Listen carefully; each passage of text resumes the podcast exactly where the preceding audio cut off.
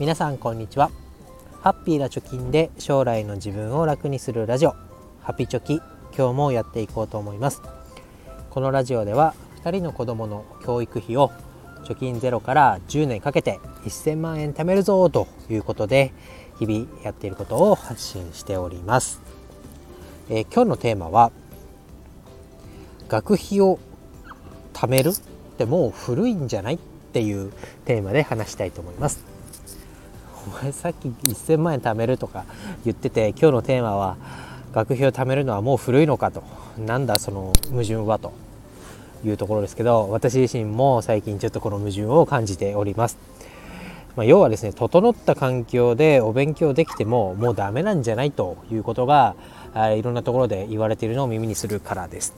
でたまたまツイートを見つけたのでそのツイートを読み上げたいと思います。これ何て読むんだろう「ふ」えー、将棋の「ふ」に兵隊の「兵」と書く方です、えー、どんなことを書いてあったかというと、え、若いエンジニアの子でたまに文法がおかしいけどハキハキ英語話せてちゃんと現地スタッフとコミュニケーションできている子がいて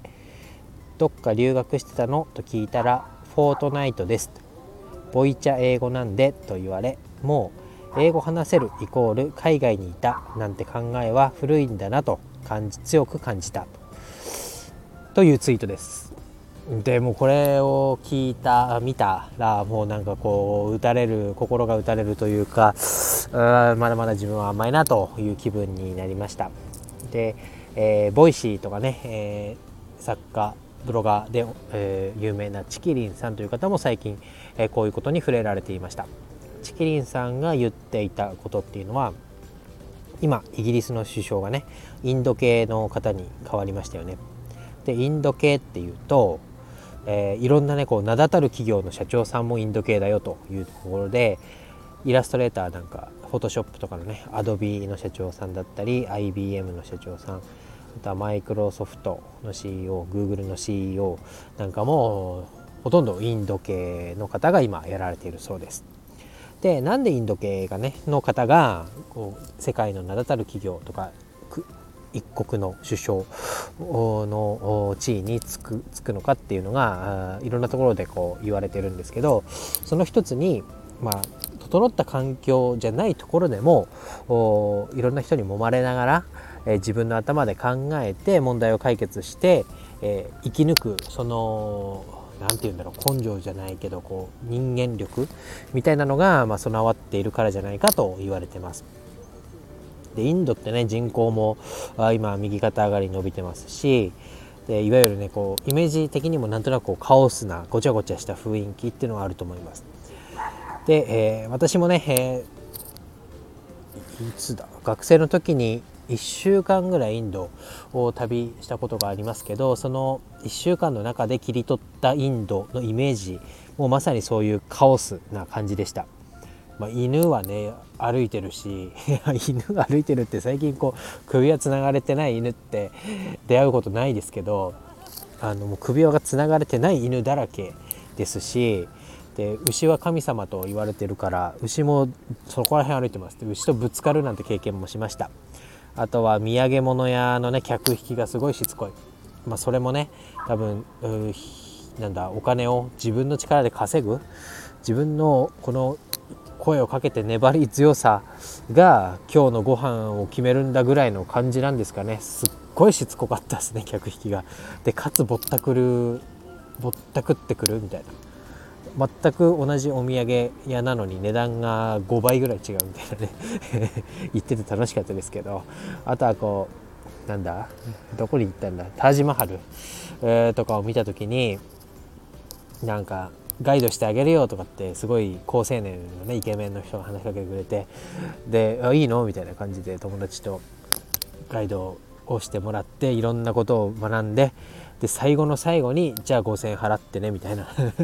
えーみたいな。親切でやってくれてるこのなんだ施設のガイドさんなんじゃないの？みたいな。い実はあのそういうね、えー、丁寧にガイドをしてで最終的にはお金をしっかり取るみたいなね。でこっちも話を聞いてるもんだから払わざるを得ないみたいな感覚の人がいたり別の旅行会社でガイド頼んだらガイドが集合時間にいなかったみたいな。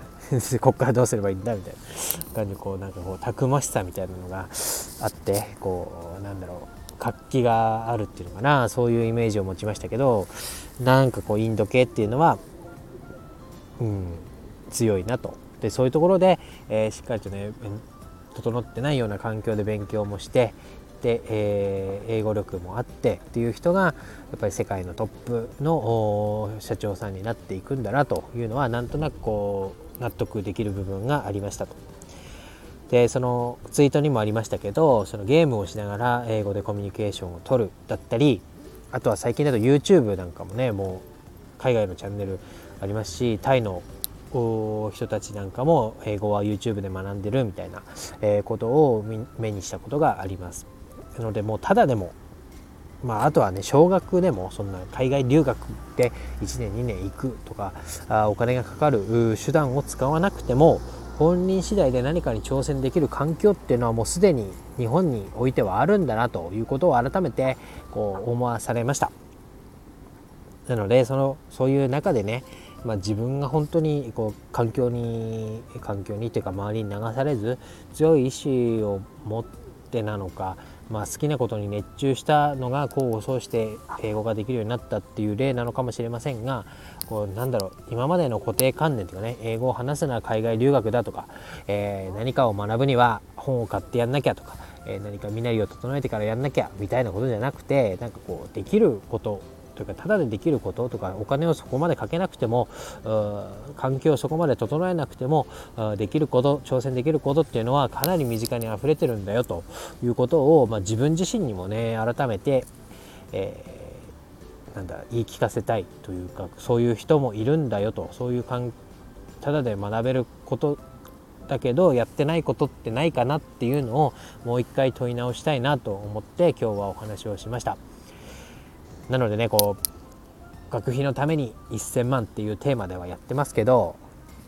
子供にねじゃあインドに行ってこいなんか 言えないですからお前がとりあえず行ってこいみたいな感じで、えー、自分もねこういう副業にチャレンジしてるさなかではあれですけどまだまだ甘いなともっとこうカオスな環境に身を投じてでこう死に物ぐらいでな狂いで何かをやる？とか、まあ、仕事で疲れたなじゃあツイートも今日はいいかラジオを撮るのをやめよっかじゃなくてそこで踏ん張ってこそこう自分の力になるっていうのがやっぱり大事だなと思いましたので、うん、今年ね残りあと1ヶ月ちょいですけどなんかこの1ヶ月でね得るものがあるように、えー、ちょっとガッツを出して、えー、やなんか挑戦してみたいなという気持ちになりましたので、えー、共有させていただきました、えー、今日はちょっと、えー、投資の話とかではないんですけど参考になれば嬉しいです、えよかよかったらいいねなんか押してください。今日は以上です。バイバイ。